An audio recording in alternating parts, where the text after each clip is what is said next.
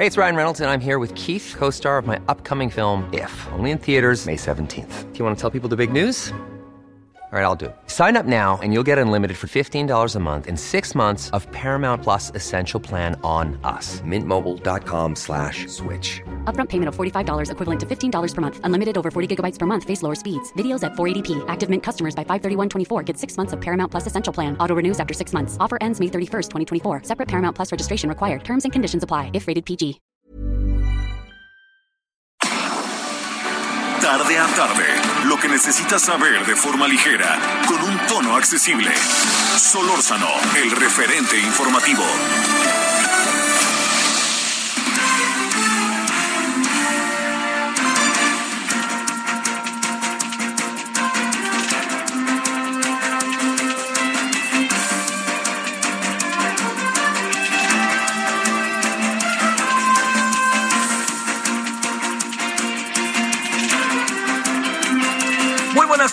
Tardes, aquí andamos 17 horas en la hora del centro. Gracias que nos acompaña en eh, este día que abrimos semana. Estamos en el lunes 6 del 6, 6 de junio de este 2022. Gracias que nos acompaña en nombre de todas y todos quienes hacen posible la emisión. Yo le agradezco profundamente que esté con nosotros. Eh, estamos en el referente y aquí estaremos hasta las 18 horas en la hora del centro, después de un fin de semana muy, este, muy movido por fundamentalmente por razón del proceso electoral, ¿no? El, el proceso electoral hizo que, que, que todo adquiriera una dimensión eh, importante, una, una, digamos, toda una atención y me parece más que justificada a lo que sucedía en seis estados de la República Mexicana. Y bueno, pues vamos a ver este qué, qué pasa a partir de ahora, ¿no? ¿Qué pasa a partir de ahora? Mire, el año que entra hay dos elecciones, hay varias elecciones municipales, en fin, pero hay dos muy importantes.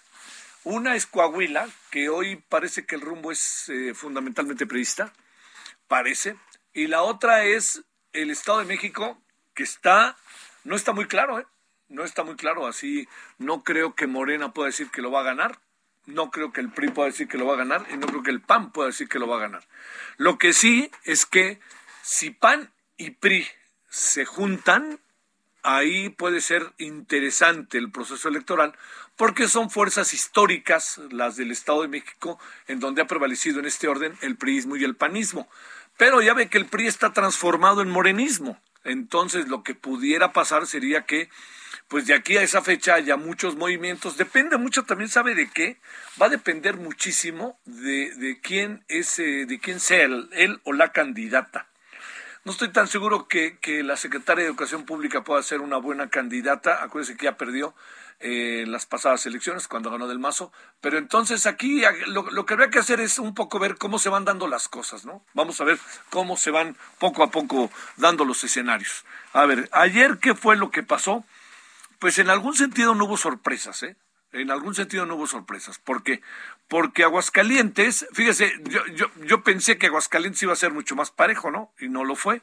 Pensé que Durango iba a ser mucho más parejo y no lo fue. Lo que quiere decir que tanto Aguascalientes como Durango eh, hubo ahí como percepciones quizás ciudadanas a la hora de contestar las encuestas o de participar de ellas, en donde se fue diluyendo, este, en donde pensamos que, que, que podía acercarse eh, mucho más Morena en Aguascalientes, sin pasar por alto que quien estaba arriba originalmente en Durango era Morena, pero le dio la vuelta, lo que es tener luego buenos candidatos, ¿no? Le dio la vuelta y entonces ahora quien queda este ya de manera este formal pues es el, la alianza no el PAN creo PAN PRI tuvieron un buen candidato y esas fueron las elecciones que yo pensé que podían ser más peleadas. De todas se hablaba de o sea no de photo finish utilizando esta expresión que mucho tiene que ver con el deporte. Luego la otra que me parece eh, sumamente eh, importante para para ver para para revisar para estar al tanto pues de todo lo que lo que lo que puede lo que lo que se puede dar no en términos del desarrollo incluso del 2024 es eh, el, hecho de que en Tamaulipas la diferencia fue menos marcada fue menos marcada la diferencia entre eh, Morena y el candidato de la alianza eh, pero fue una diferencia este, inobjetable, ¿no? Eh, incluso si Arturo Díez, quien era el candidato, Arturo Díez, el candidato del Movimiento Ciudadano, si hubiera, eh, o se hubiera unido, hubiera habido una alianza con, este, con el candidato del PAN-PRI, eh, César Verástegui, ni así le hubiera alcanzado. ¿No? La diferencia acabó siendo de un dígito, pero pegada al 9, ¿no? Lo que por más que hiciera, hubiera lo que hubiera pasado es que se hubiera quedado pues qué será el César Verástegui se hubiera quedado a dos puntos, quizás hasta tres de Américo Villarreal. Entonces, esa elección quedó también este, fácilmente definida y cuando digo fácilmente es nos vamos seguramente va a haber muchas quejas pero vamos a ver este si caben no si son eh, estas quejas eh, pueden pueden serle a la autoridad suficientemente que tengan bases suficientes para poder este para poder trascender en el ámbito del, de un juicio o de una revisión detallada. Acuérdese que una cosa es que uno digamos este puede alguien esto no lo perdamos de vista una persona una una persona puede presentar una denuncia la clave es si procede o no la denuncia y si la reciben no significa que al recibirla va a estar este en automático siendo este eh, colocando como responsables a los presuntos a los que están siendo denunciados. Aquí más bien lo que hace la autoridad es recibir la información. Dice, aquí hay elementos para recibirla. Ahora vamos a analizar lo que dice aquí. Y lo que se dice aquí no procede o sí procede, esa es la segunda parte del partido. Bueno, este, lo que también le quiero eh, plantear es que en los otros estados eh, quedó muy claro que en Quintana Roo el asunto ya se pintaba de morena y ya había ganado la oposición, ya estábamos en eso. Y digamos, este, la, la marca PRI en, en, Quintana Roo verdaderamente, le diría yo, es terrible, ¿no? Es este, brutalmente terrible, me atrevo a decir, porque acuérdese que hasta está el señor Borges en la cárcel, había sido gobernador del PRI, este, en fin, ¿no? El gobernador del Partido Revolucionario Institucional de Quintana Roo, o sea, ese era su partido, y este, y el resto de los otros dos casos, el de Oaxaca y el de Hidalgo, pues da la impresión de que entregaron la plaza a los gobernadores. No es para que se metieran o no, pero pues para que defendieran un poco a su partido.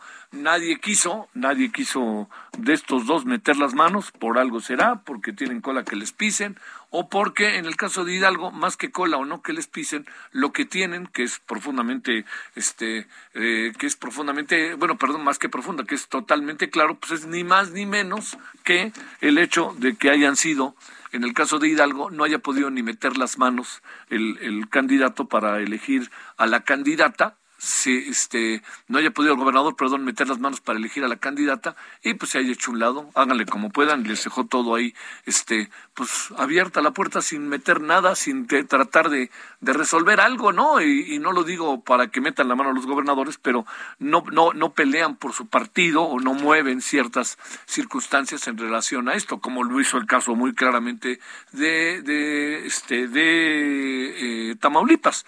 Eh, bueno, entonces, en suma, acabó pasando un poco lo que suponíamos. No hubo sorpresas. Segundo asunto para atender, eh, ¿cómo queda mapa país? Que esto es algo relevante. 22 estados gobierna Morena. Es un fenómeno Morena. O sea, oiga, no, si usted no le gusta Morena o, o si le gusta o no le gusta, créame que pasa a segundo plano. A ver, oiga, es un partido que, se, que empezó a existir entre nosotros en el 2015 y vea cómo le fue en el 2018. Oiga, que, se, que es un partido porque el presidente, lo que usted quiera, pero es un fenómeno, un auténtico fenómeno, yo diría, este, un fenómeno social digno de atenderse, porque al final Morena es hoy el el partido más importante del país, es el partido que tiene más este, representantes a nivel nacional, es el partido que tiene 22 estados de la República, es el partido que tiene la posibilidad de ganar el año que entra otros dos, ¿eh? veo difícil uno, el otro vamos a ver, pero veo también que es el partido que tiene, que esto no lo, no lo perdamos este, de vista, más este, mayoría en el Congreso, diputados, senadores, es el partido que cada vez está teniendo más municipios, más diputaciones locales, entonces oiga, pues aquí estamos ante algo que no, que por ningún motivo perdamos de vista. Estamos ante un fenómeno verdaderamente importante que es el partido del, que no es ni partido, ¿eh? es el Movimiento de Regeneración Nacional. Bueno, así es para que usted lo ponga en perspectiva. Cerramos. ¿El presidente fue importante o no fue importante? Yo diría que el presidente eh, no es que no es que esté en la boleta, el presidente es un personaje que está en el imaginario colectivo, para bien y para mal, pero ya se vio que sigue, sigue estando hoy a las a cuatro años de su gobierno, a casi cuatro años de su gobierno, sigue estando para bien. El presidente sigue siendo verdaderamente un, le diría yo, un personaje de enorme relevancia para el país y, y no está en la boleta, pero como si estuviera.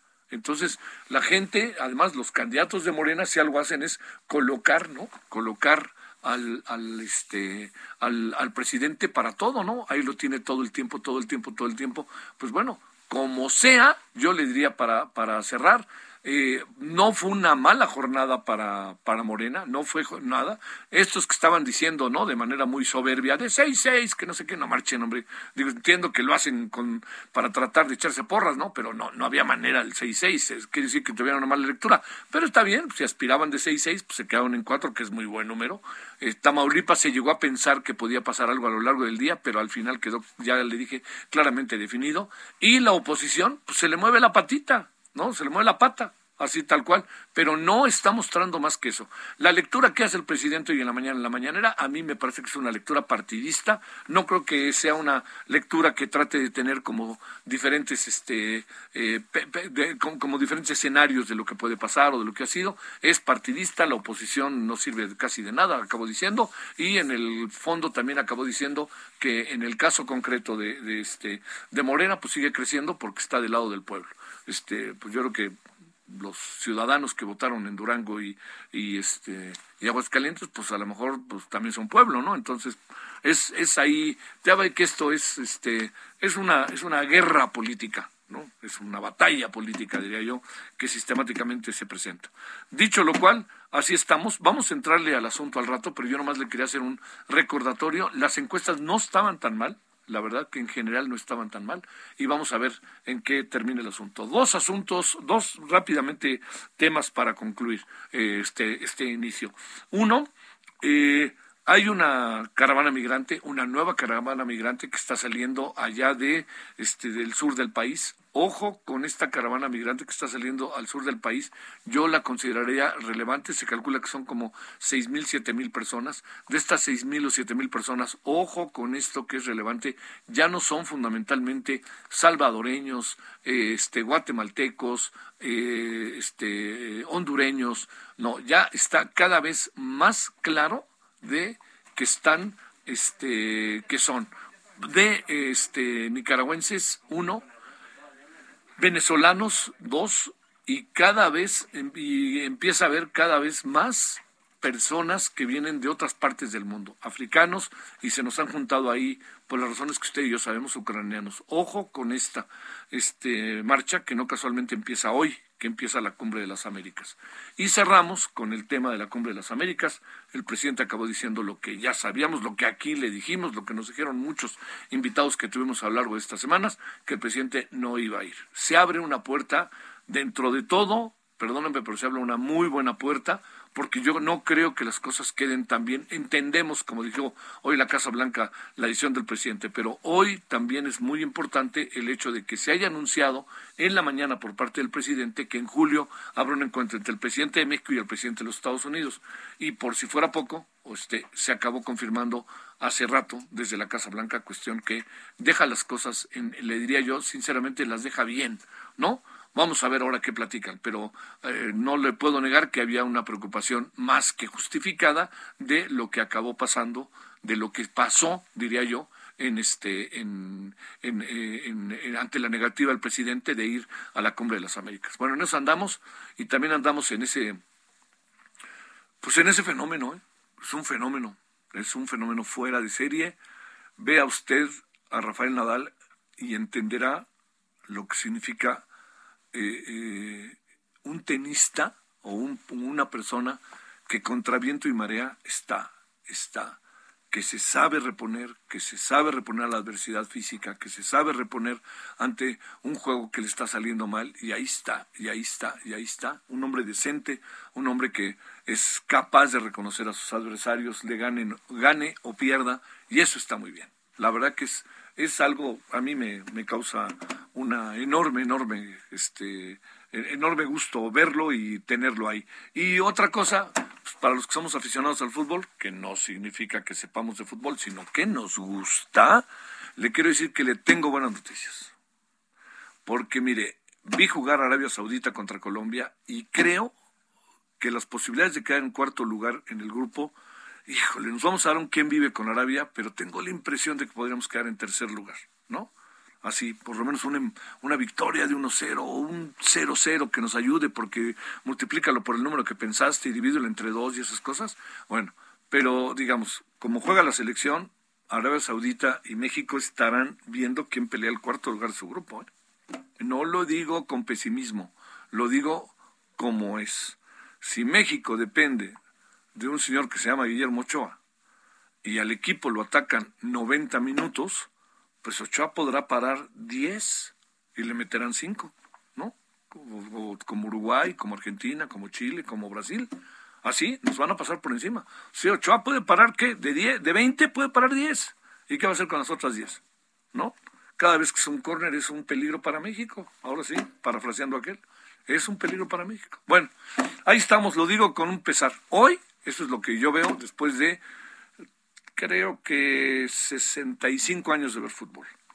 Tengo 70, como desde los 5 años veo fútbol.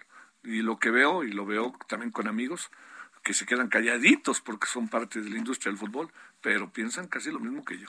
Bueno, bueno, vámonos a las 17:16 en hora del centro y si le parece, vámonos con el tema de Rusia y Ucrania y cómo lo ve el señor Dejan Mihailovic. Solórzano, el referente informativo.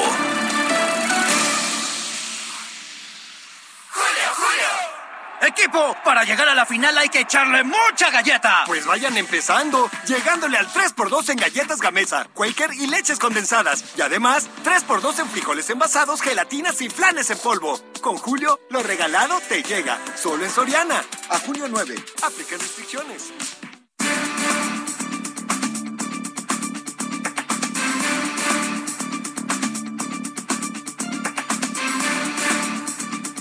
Bueno, con enorme gusto saludamos a Dejan Mihailovic, doctor experto en geopolítica y relaciones internacionales, académico en tiempo sabático del Instituto Tecnológico y de Estudios Superiores de Monterrey, el TEC. Dejan, te saludo con enorme gusto. ¿Cómo has estado?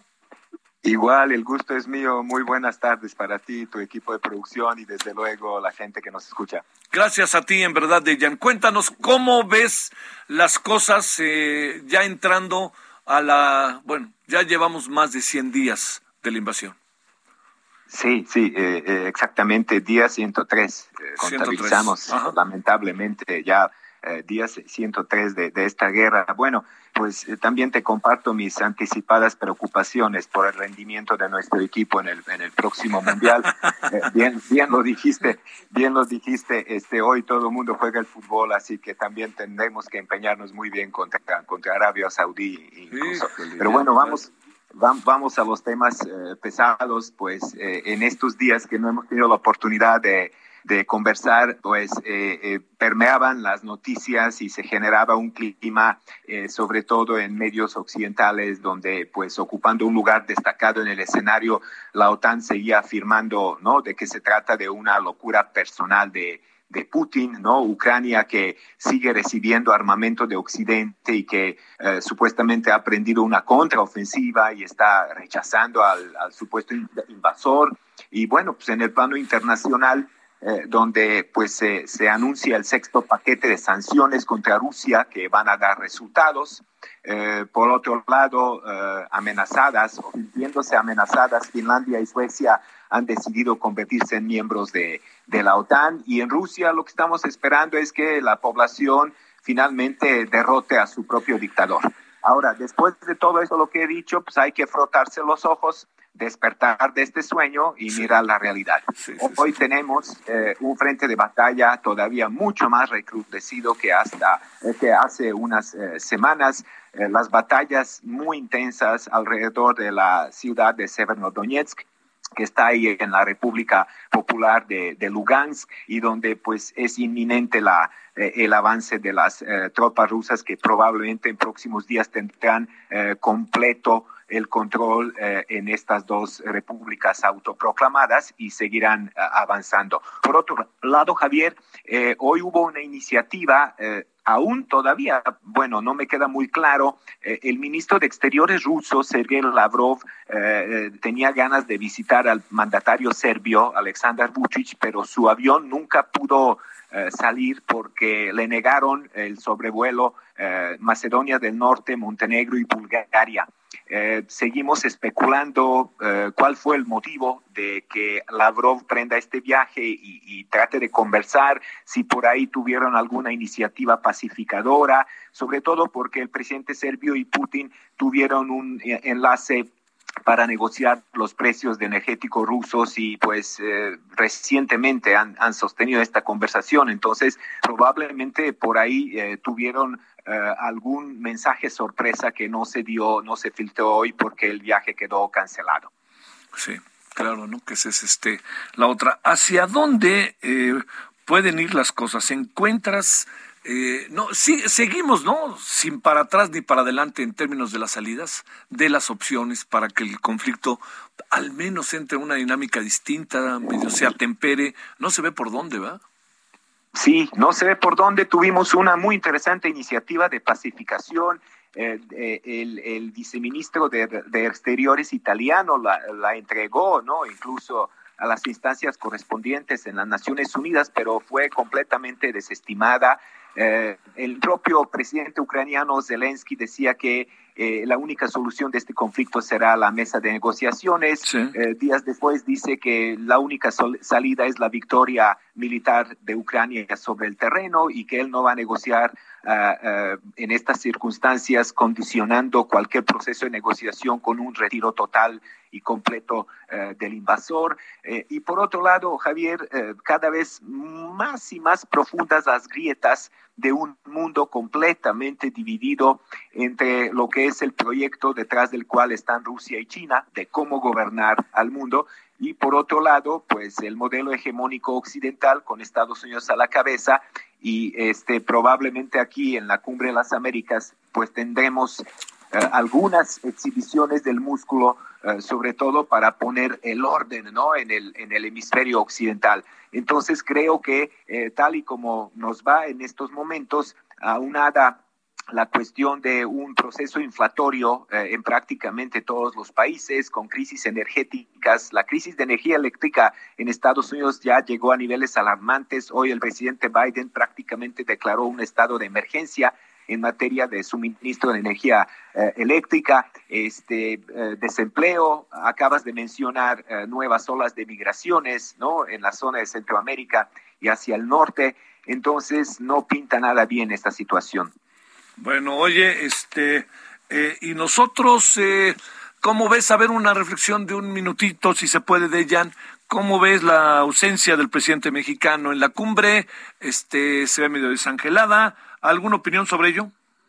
Sí, sí, eh, muy rápidamente, pues eh, la cumbre, eh, prácticamente en la cumbre lo que está en juego es Estados Unidos y su indiscutible liderazgo en la, en la segunda posguerra en el hemisferio occidental. Primordialmente este liderazgo, como ya sabes, basado una sutil combinación de las prácticas neoimperialistas con, con el poder blando, con el soft power, ¿no? Comprando en muchas ocasiones estabilidad en la zona, patrocinando gobiernos dóciles y, aliados eh, firmes de Washington. Pero yo creo que está muy bien la decisión del presidente, no está solo, están los países de CARICOM, está Luis Arce de Bolivia, está Xiomara Castro. Eh, prácticamente, por otro lado, tú puedes decir, bueno, eh, yo soy el anfitrión, yo escojo mis invitados y esto está muy bien, pero me parece que ya esa diplomacia vaquera de la plena Guerra Fría hoy no tiene mucho caso. Te mando un gran saludo, como siempre, Dejan. Muy buenas tardes. Gracias a ti por la paciencia y el espacio. No, hombre, por favor. Bueno, eh, a ver, eh, vamos a, vamos a entrarle más a detalle ahorita en su calidad de eh, especialista en la geopolítica. Le preguntamos también a Dejan sobre el tema de la cumbre de las Américas, que bueno, es ahí su perspectiva. Es que es muy importante la cumbre también para cómo andan las cosas. No sé qué piense usted, pero por todos los asuntos que nos andan rodeando, uno piensa que a lo mejor hubiera sido muy positivo que fuera el presidente, pero bueno, ya, ya está ahí, ya le digo que hay una gran, gran salida, que es el encuentro en julio entre el presidente, entre los presidentes en Washington, que esa es una gran salida, créame, porque se hubiera quedado un vacío ahí medio, medio horroroso, diría yo. Vamos a hablar de ello y los apuntes sobre la elección de ayer, ¿no? Ocho apuntes que trae Luis Estrada. Bueno, vamos y regresamos.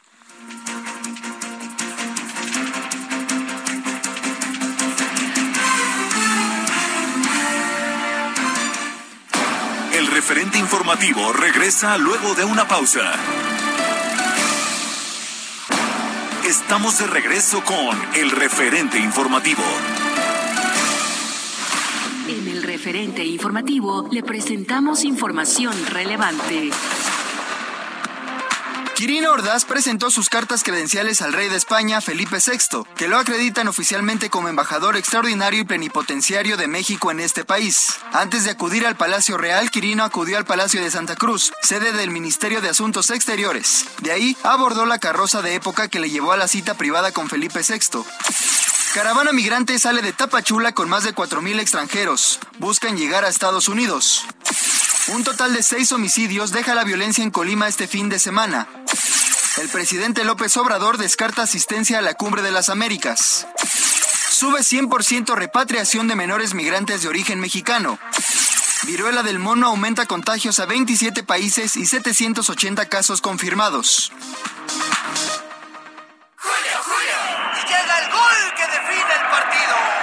Para grandes definiciones, llegan a la pantalla Samsung 58 pulgadas 4K Smart TV a 10.990 y refrigerador Midea 7 pies con despachador semiautomático a 5.499. Con Julio, lo regalado te llega. Solo en Soriana. A junio 9. Aplican restricciones.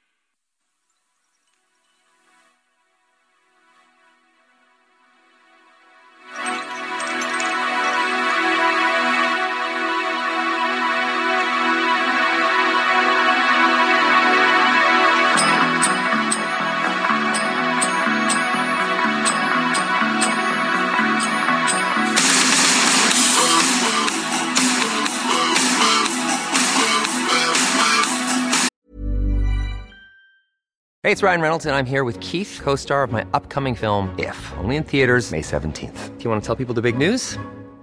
All right, I'll do it. Sign up now and you'll get unlimited for $15 a month in six months of Paramount Plus Essential Plan on us. Mintmobile.com slash switch. Upfront payment of $45 equivalent to $15 per month. Unlimited over 40 gigabytes per month. Face lower speeds. Videos at 480p. Active Mint customers by 531.24 get six months of Paramount Plus Essential Plan. Auto renews after six months. Offer ends May 31st, 2024. Separate Paramount Plus registration required. Terms and conditions apply if rated PG.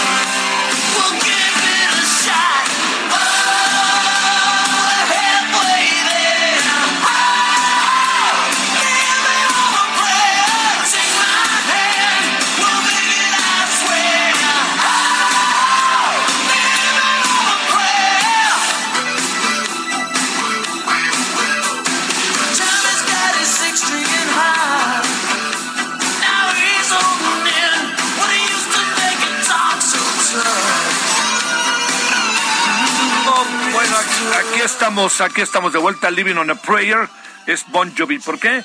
Eh, bon Jovi se dio a conocer la muerte de su ex bajista, Alec Jong-suk. Eh, Alec fue miembro fundador de, pues, de esta muy influyente banda, ¿no? Bon Jovi, muy influyente banda, y nos acordamos de ellos. Hoy se dio a conocer, bueno, se dio a conocer el fin de semana más bien, la muerte de quien fuera su bajista, Alec Jong-suk.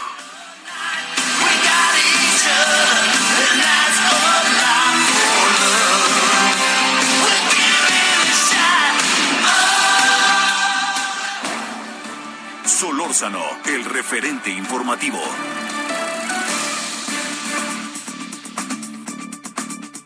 de vuelta Luis Estrada Estrafón, director general de SPIN TCP, Taller de Comunicación Política, doctor en Ciencia Política por la Universidad de California en San Diego. Luis, gracias, ¿cómo has estado? Buenas tardes. A ver si ahí me escuchas, Luis. No. A ver, ¿qué pasó ahí? A ver, espérame tantito, si usted no tiene inconveniente, no se nos vaya. Nos va a hablar ocho apuntes sobre las elecciones estatales en este 2022. ¿Me escuchas ahí, Luis, o no? No, creo que no, ¿eh? Por favor. A ver, este... A ver, ¿me escuchas ahí, Luis? Sí, ahí sí. Perdón, Luis, ¿eh? gracias, gracias, te lo agradezco mucho. Este, ya sabes, fue el Bendix, como luego dicen cuando hay un problema, ¿no? Este, que no sabes ni qué es. Oye, Luis, a ver, eh, ocho apuntes. ¿Qué es lo más importante de lo que pasó ayer? Da la impresión de que las encuestas, este, eh, se acercaron en la mayoría de los casos a lo que exactamente, este, se dijo en el resultado, pero qué hay, quién gana, quién pierde, etcétera. A ver, este, por favor. A ver. Eh, ahí, ¿no? Bueno, perdóneme, perdóneme, ya me, escuchó Luis y luego otra vez tuvimos aquí un problema este eh, técnico. Es, a ver si podemos rápidamente ahorita ya arreglarlo, en fin, para que usted pueda escuchar estos apuntes.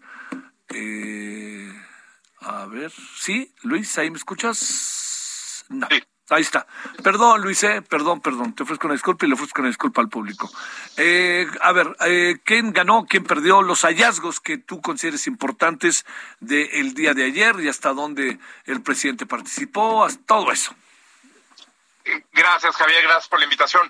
Mira, yo creo que uno de los grandes perdedores del día de ayer es el PRI, porque lo que hemos estado viendo y me parece que no está bien diagnosticado ni de parte del propio PRI ni de parte de los partidos que forman la alianza, el PAN, eh, el PRD, es que hay una movilización que se conoce como realineación de los electores del PRI hacia Morena. La base electoral del PRI se ha convertido en la base electoral de Morena.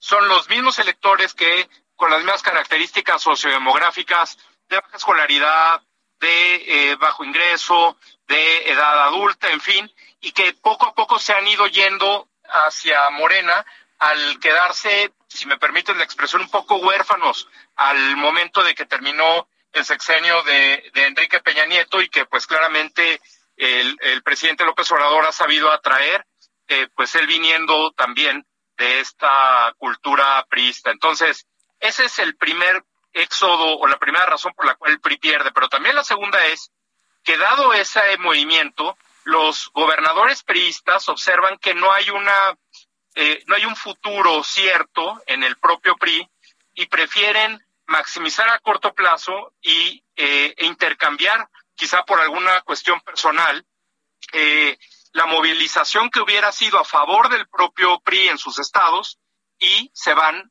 a eh, pues quizá no hacer nada o quizá movilizar a favor de Morena y entonces vemos los marcadores en Hidalgo y en Oaxaca que pues eh, prácticamente están de dos a uno en, en estados donde había gobernado el PRI por varias décadas. Entonces creo que ese es el primer, eh, uno de los primeros apuntes que creo que es importante tomar en cuenta para lo que viene, porque yo creo que el PRI pues está herido de muerte, sino es que prácticamente ya eh, desahuciado y listo para, para convertirse en un partido pequeño o en un partido que eh, se transforme por completo en Morena. Este, eh, a ver, déjame plantearte otro, otra cuestión, Luis. ¿queda, ¿Queda claro, pregunto, que los soples y el INE tuvieron un buen desempeño o, se da por sentado? Pues yo creo que las dos cosas. Se da por sentado porque eh, los que estamos acostumbrados a ver el trabajo, el desempeño de las autoridades electorales, pues generan una percepción de, mm, de normalidad, incluso te diría como de, de, elección aburrida o de un proceso aburrido en el que no pasa nada, porque todo sale bien. Entonces, en ese sentido, la gente debe entender que una elección como la de ayer, eh, en términos del proceso electoral en sí, es aburrida, porque eso pues es la normalidad a la que estamos acostumbrados ver eh, en el caso de, las autoridades electorales. Obviamente, lo que vimos también fue el discurso de Morena y del presidente y del presidente de Morena, del partido, que dicen que la democracia en México existe a pesar, lo dijo ayer Mario Delgado, a pesar de las autoridades electorales. Una muestra del ataque que viene en contra del INE y del Tribunal Electoral de parte del gobierno como una de las herramientas esenciales para mantener vivo el conflicto eh, con los enemigos reales e imaginarios del presidente y tener de qué hablar en las conferencias por los próximos tres años, ¿no? Oye, este, eh, hay, eh, digamos, algunas de las denuncias que ha habido es que los gobiernos o que grupos se metieron, ¿no? Estuvieron metidos en la elección. Muy en particular eh, se habla de, de que Morena, acarreados, te vamos a quitar si no das. De esto se habló.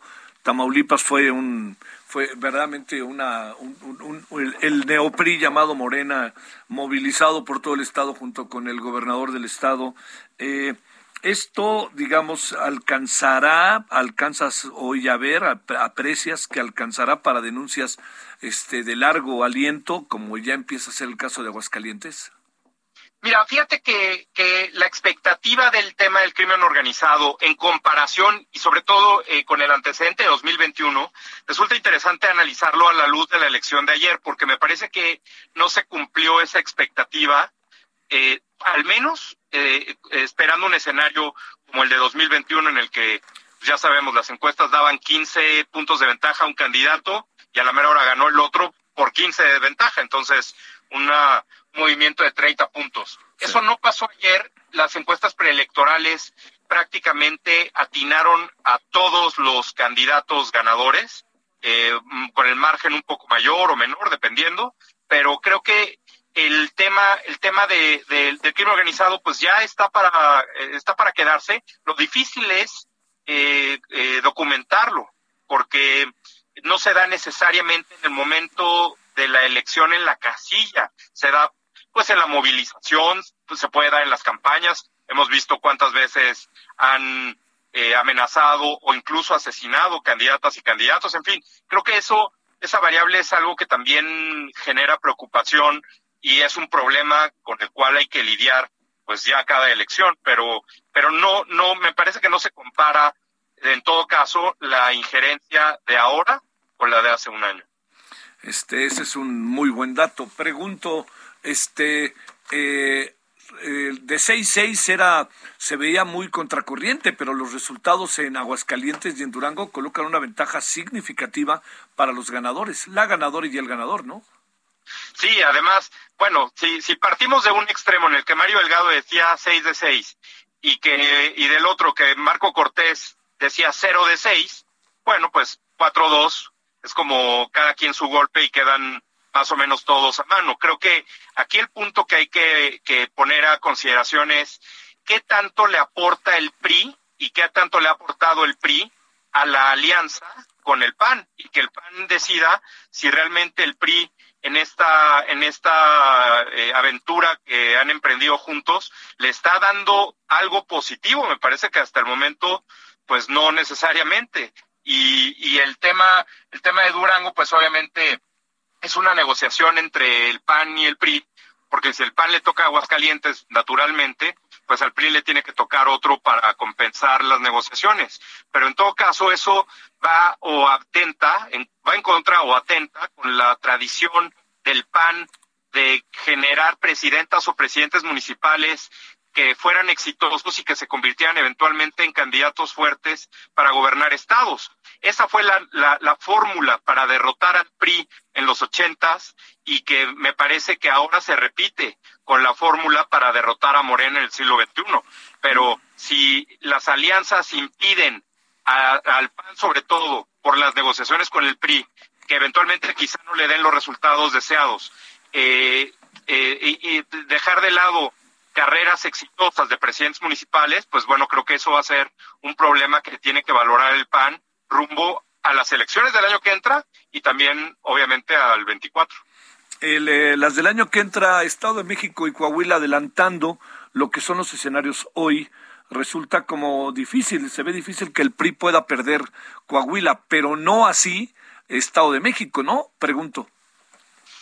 Pues te digo, la verdad, ya no sé. O sea, yo creo que Cualquiera podría, podría, o sea, si, si en un año platicamos y el y Morena se lleva los dos estados, no es sorprendente. Si el PRI gana los dos estados, tampoco sería sorprendente. Aquí lo que va a ser clave, me parece, es si van en alianza o no el PAN y el PRI, dadas las lecciones de esta jornada electoral.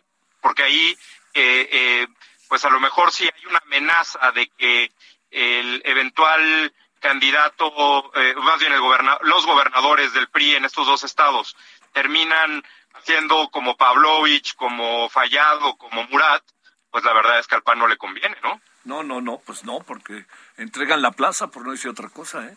Sí, ah, así no, no, no. Oye, a ver, una última. ¿Se perfila algo con la elección de ayer rumbo al 2024 o estamos todavía lejos?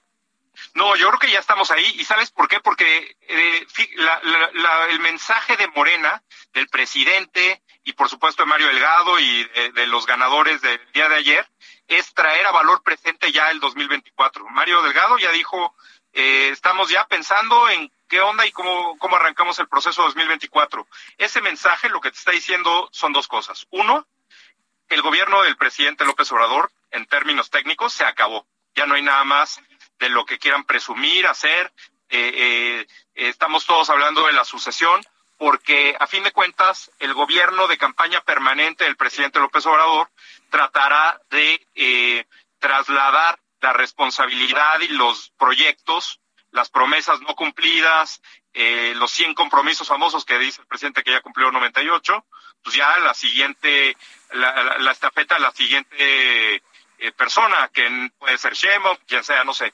Pero eh, es, esa parte, pues, lo que te está diciendo es, para el presidente, este sexenio, esta administración ya se acabó, pero la oposición tiene mucho tiempo todavía para eh, prepararse, para generar los cuadros necesarios, para sobre todo, me parece, a nivel local, esa es la gran lección de ayer, a nivel estatal, a nivel municipal, puede generar cuadros competitivos, pero hay que prepararlos ahorita, no faltando tres meses para el día de la elección, ¿no? Oye, para, para terminar, eh, el presidente va a ser juzgado, va a ser juzgado por el balance final de su gobierno. Y hoy no tenemos todavía cuentas claras. ¿Eso puede pesar en el 2024 para quien sea candidato o candidata de Morena? ¿O eso va a ser, este, al presidente va a seguir invicto, pase lo que pase de aquí hasta el final? No, es, esencialmente la campaña de 2024, sean quienes sean las candidatas o candidatos, va a ser sobre Andrés Manuel López Obrador, lo que hizo, lo que no hizo, lo que hizo bien, lo que hizo mal, eh, y finalmente él, pues en su lógica que siempre tiene una, un privilegio de lo electoral, pues ha hecho lo suyo. Él tiene popularidad, él ha ganado estados y desde su punto de vista está haciendo lo que tiene que hacer. Sin embargo, pues también vemos otros aspectos de evaluación de su gobierno que no están siendo eh, eh, considerados necesariamente al momento de votar. Yo creo que la oposición ha eh, dejado correr por sí solo demasiado tiempo al presidente López Obrador y pues es ahora o no les va a alcanzar el tiempo para, para señalar los temas de interés que pueden empezar a, usarse en, modo de campaña. ¿Es un mal resultado para la oposición el de ayer o cómo lo ves? Pues no, yo creo que es un resultado justo. Eh, eh, creo que es una lección que deben atender si es que eh, quieren hacer algo, pero Morena es un partido hegemónico, es el PRI de los ochentas. El, el caso es que eh, lo que hagan o dejen de hacer la oposición es realmente ahí donde se va a ver si están haciendo algo eh, eh, claro respecto de la imagen que quieren proyectar. Por ejemplo, estar diciendo todo el tiempo que el, que el narco no les deja ganar elecciones, pues la verdad es como pasarle la responsabilidad de algo que ellos están dejando de hacer. y eso está mal. Bueno, Luis, este, estaremos en comunicación y agradecidos que has estado esta tarde con nosotros, Luis Estrada Estrafón. Al contrario, Javier, como siempre, muchas gracias por la invitación. Un abrazo. Gracias para ti. Ahora a las 17:49 en hora del centro. Solórzano, el referente informativo. Llegó una oferta muy fresca. Aprovecha que el plátano está a 15.80 el kilo o la carne de res para asar a 154.90 el kilo. Y además, 3x2 en todos los yogurts. Sí, 3x2 en yogurts. Con Julio, lo regalado te llega. Solo en Soriana. A junio 6. Aplican restricciones. Válido en Hiper y Super.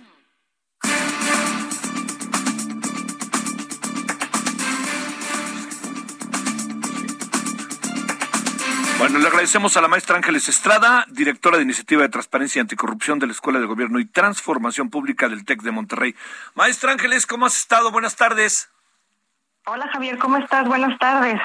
Oye, este, antes que nada, gracias. Déjame decirte, a ver, eh, Nobel presidente, va Marcelo Ebrard, algunos presidentes no van, algunos por razones muy concretas, este Guatemala por razones de un, que un diferendo que tienen con Estados Unidos, otras por este por razón de que les dio COVID y otras por lo político, estrictamente. Primero, una mirada sobre esto, que quedará muy desangelado y luego vamos a, a lo temático. Ok, bueno, mira, esta, esta es la novena cumbre de las Américas, es tal vez el evento más importante eh, político a nivel hemisférico, tal vez, y es en donde convergen, pues, jefes de Estado, em, académicos, organizaciones de la sociedad civil, expertos, en las problemáticas específicas que se marcan en la agenda de la cumbre que toque. Entonces, en esta ocasión hubo, como tú sabes, algunos países que no fueron invitados a la cumbre, eh, porque uno de los requisitos para ser parte de la cumbre es que el gobierno sea electo democráticamente. Entonces, eh, a juicio de quienes están invitando ahora mismo, que es Estados Unidos, pues algunos de los países de Latinoamérica no cumplen con ese requisito y entonces por eso se les se les dejó fuera de la invitación. Eh, eh, ¿No va a trascender mucho la cumbre, sí o no? ¿O qué ves? Ahora sí vamos a lo temático. Pues a ver, la cumbre en esta ocasión trata temas eh, sumamente importantes para para, la región, obviamente, ¿no? Eh, eh, digamos, dentro de las problemáticas que se están tratando, obviamente están la parte de la, la violencia generalizada en la región, la migración, el problema de medioambiental, el problema de salud también eh, después de la pandemia. Entonces, em, a ver, lo importante de las cumbres es las recomendaciones que hacen las organizaciones de la sociedad civil, los expertos, a los jefes de Estado, a los gobiernos. Y básicamente es el inicio de una agenda que, eh, digamos, se antoja para ser regional respecto de esos temas. Este año, Javier, hay un tema sumamente importante que se toca en en la agenda de, de, la Cumbre de las Américas, que es el tratamiento que se le da a los denunciantes de la corrupción eh, como un elemento para disminuir, para prevenir, para combatir la corrupción a nivel internacional, no nada más dentro de los países, sino a nivel internacional, regional, hemisférico y específicamente hablando del lavado de dinero. Sí. Oye, eh, a ver, digamos, el, el, tema ahí se cruza de manera muy brutal el tema del narcotráfico, ¿no? Se cruza de lado a lado. Pero te diría también, este, que hay una posibilidad de cooperación, alguna cuestión de esta naturaleza que realmente pudiera materializarse. Sí, hay una. Ah, esta cumbre es importante porque Estados Unidos está, eh, digamos, a la cabeza de los, eh, digamos, de la agenda y también está a la cabeza de poder iniciar un, retomar algunas de las recomendaciones de las organizaciones de la sociedad civil para entonces sí iniciar algún tipo de modificación normativa en la parte regional a partir de tratados internacionales. Em, entonces, en esta ocasión es muy importante que, eh, Estados Unidos esté metido en esto porque eh, especialmente al gobierno de Joe Biden le interesa mucho la parte de anticorrupción. Eh, y también, obviamente, la parte del lavado de dinero, con todo lo que eso implica, la parte del terrorismo, de crimen, este, crimen organizado. Entonces, son temas que a Estados Unidos, que específicamente a la administración de Biden le interesa. Si tú sabes que, que si retoman algunas, algunas de estas recomendaciones, muy probablemente eh, sean impuestas al vecino del sur, ¿no? Básicamente a nosotros. Y probablemente puedan permear en otros países, pero principalmente son, van a ser políticas que se van a ver reflejadas en México. Ángeles, maestra, te mando un gran saludo y muchas gracias que estuviste con nosotros. Un abrazo, Javier. Hasta pronto. Hasta pronto, gracias. Bueno, nos vamos. Eh, estaremos a las 21 horas en hora del centro, TV y tarde. Pásela bien. Eh, seguiremos con estos temas que hemos tratado aquí en la tarde para que usted tenga todos los elementos hacia la noche, ¿no? A ver si le puede, le puede ayudar más a entender y armar rompecabezas. Adiós. Hasta aquí, Solórzano, el referente informativo.